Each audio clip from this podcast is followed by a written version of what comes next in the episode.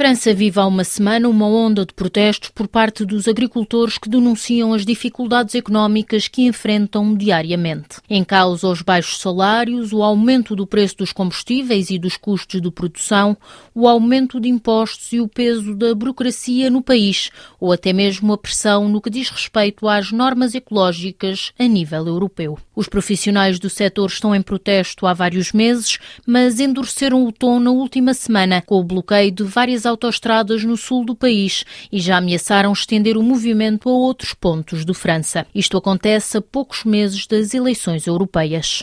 Em entrevista à RFI, José Rodrigues, que possui três propriedades vitivinícolas em Bordeaux, no sul do país, começou por explicar-nos quais são as principais reivindicações dos agricultores em luta. As principais reivindicações dos agricultores em França são hoje uma incapacidade de viver com um ordenado de 800 euros de média por mês para 70% dos agricultores em França, aumentos das matérias-primas, a burocracia europeia, mas também a burocracia francesa que ainda vem sempre substituir-se à burocracia europeia. E, e também ao nível dos sim. salários e ao nível dos salários, porque os agricultores que pagam esses aumentos todos só ficam 800 euros de média por mês. Têm uma incapacidade total de viver hoje aqui em França. O Sr. José tem três vinhedos em Bordeus e, portanto, está na região onde estão a ocorrer estes protestos.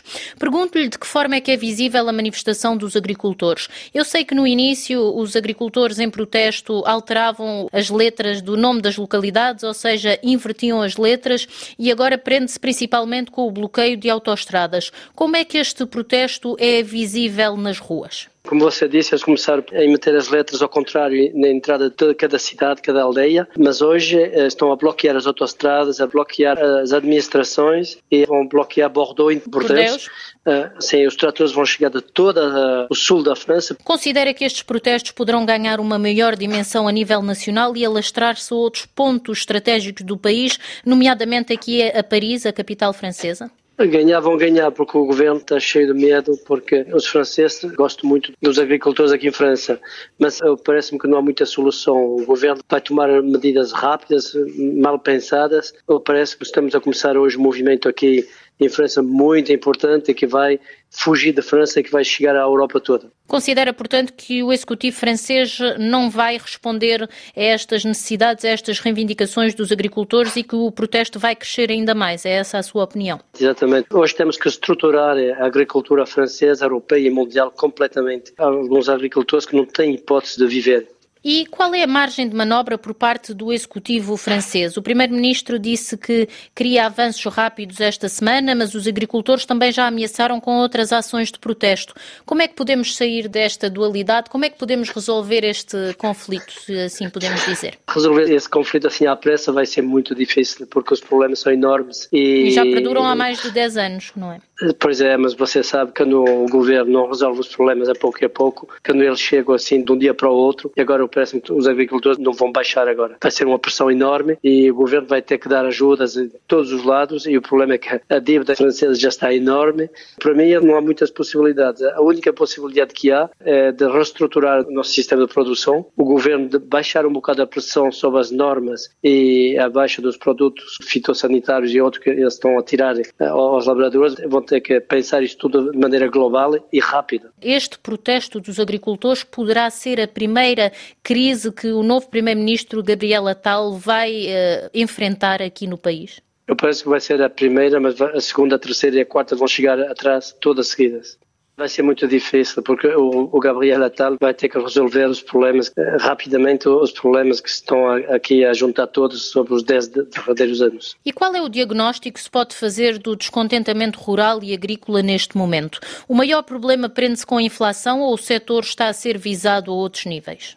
A inflação é um dos problemas, mas não é o pior. O pior é aqui para o vinho a baixa da consumação europeia dos vinhos e para os outros eh, agricultores são os contratos com o Mercosul, esses contratos todos com a América do Sul e com a Austrália. Chegam aqui produtos muito baratos, em grande quantidade e não dá hipótese aos, aos produtores, produtores franceses e europeus e europeus até de, de produzir eh, com essas cargas, com essas dificuldades que nós temos todos aqui. Aqui em França fala-se muito no preço dos combustíveis, do peso precisamente das normas ecológicas, do Pacto Verde. Podemos dizer que os agricultores se sentem asfixiados pela burocracia ao nível europeu? asfixiadas ao nível europeu, sim. Ainda pior, como ele disse, a, burocracia francesa, que ainda vem pesar mais sobre a burocracia europeia. E essas cargas que aumentam todos os lados e não dá possibilidades e a maior dificuldade também que têm aqui os agricultores eh, franceses são os negócios que eles estão a fazer com as grandes superfícies que estão a asfixiar completamente, não, não quer pagar o preço necessário para os agricultores sobreviver. E quais podem ser as consequências destes protestos ao nível do abastecimento dos bens agrícolas?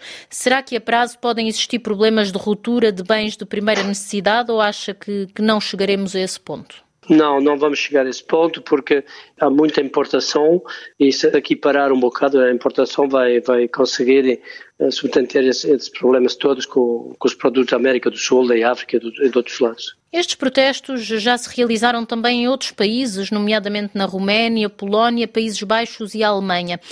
Pergunto-lhe se, na sua ótica, estas preocupações são comuns aos 27 países da União Europeia e se, num futuro próximo, se pode esperar que os agricultores de outros países venham também a organizar jornadas de protesto à semelhança do que está a acontecer aqui em França. Eu penso que sim, porque a França é um país central aqui na Europa e um grande produtor, o segundo maior produtor em agricultura aqui na Europa. Sim, vai influenciar o resto da Europa e pode ser que influencie o resto do mundo também. Faço-lhe uma última questão, falando agora no seu setor em concreto. O setor vitivinícola também tem padecido com a inflação e com outros problemas.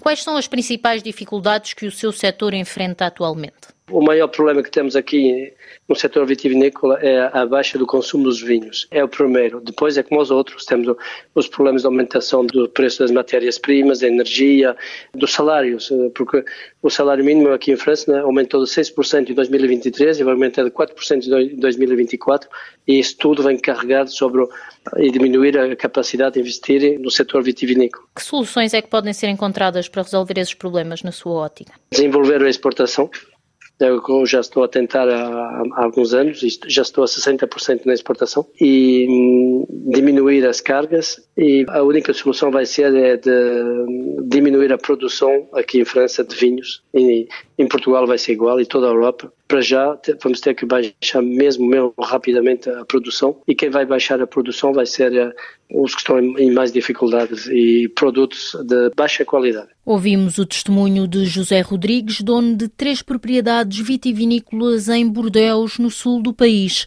que nos falou sobre os protestos dos agricultores que estão a acontecer em França e que já tiveram lugar noutros países europeus, como é o caso da Roménia, Países Baixos, Polónia ou até mesmo a Alemanha. Para hoje está marcada uma reunião em Bruxelas para debater este tema, onde participam organizações do setor, bem como peritos e também ONGs.